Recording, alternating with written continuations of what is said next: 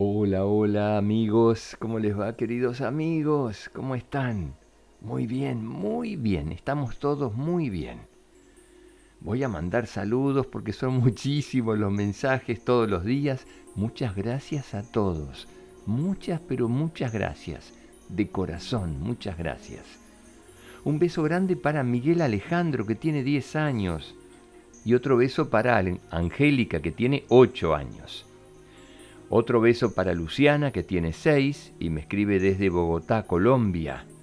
Desde México me escribe Mía René, que tiene seis años. Y Aria Camil tiene tan solo cinco meses. Y es hermana de Mía. Un beso para las dos, para la bebé también. Otro beso para Ignacio, que me escriben desde Costa Rica, que está muy ansioso por el encuentro del día 12 de diciembre a las 3 de la tarde hora argentina. A todos aquellos que aún no me han escrito y quieran sumarse, lo pueden hacer a gonzalezmelojorge.gmail.com. Les voy a enviar la clave ID y el acceso. Así que los espero a todos el sábado 12 de diciembre a las 3 de la tarde hora argentina. No olviden hacer un dibujo que tenga su nombre y el lugar desde donde me están escribiendo, desde donde viven ustedes. ¿sí? Preparar además otras hojas grandes para poder dibujar, para poder pintar, y el que no le guste pintar y le guste disfrazarse, también. Algún chico, algún niño o niña que le guste mostrarme su juguete preferido, me encantaría también que lo tengan a mano, a tiro, para poder verlo. ¿eh? Y así compartimos los gustos de cada uno de ustedes y algún cuento, seguramente. Bueno, besos para todos, chicos. Vamos al cuento de hoy. En un pequeño pueblo vivía un viejo que se había retirado de trabajar. Jerónimo se sentía inútil en casa, ya que nadie le hacía el menor caso, por lo que decidió ir a vivir a la Plaza de los Perros.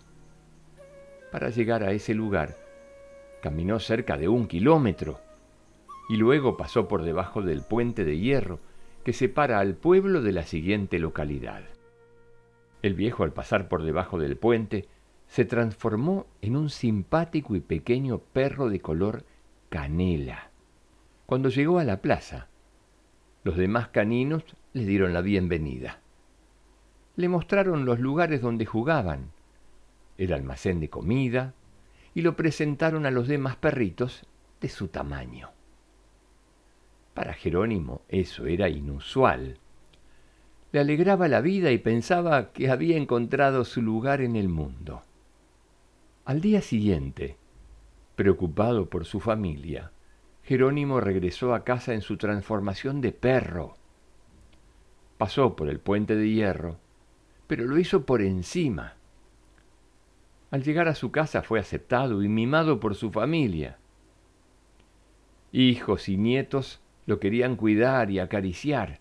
Le procuraron el mejor lugar en la sala y hasta la mejor carne. Jerónimo se dio cuenta que como el abuelo no era nadie, en cambio como perro era el rey de la casa. Así como hay alegrías en casa, también hay sorpresas y tristezas. Pedro pasó por la recámara del abuelo y se percató que su cama estaba tendida y que él no estaba. Y gritó, El abuelo se perdió, el abuelo se perdió, no está en su cama.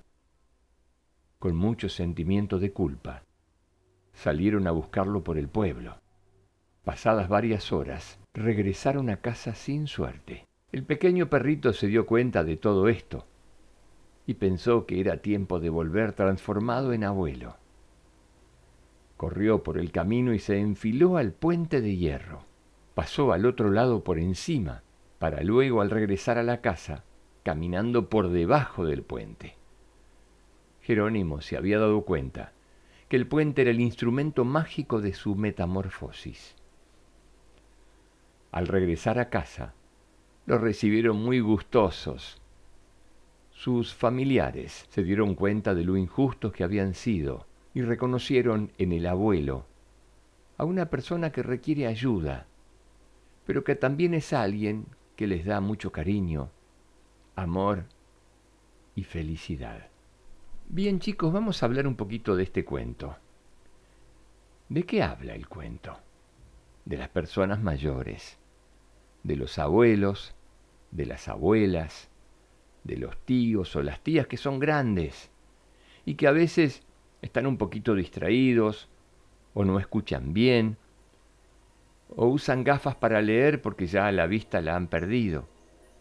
Y a veces se sienten que en algunas casas son un estorbo, porque hay familias que no los tienen en cuenta y se olvidan que esos abuelos criaron a muchos de ellos que ahora son papás y que se olvidan de la importancia de los abuelos y del afecto para con los abuelos.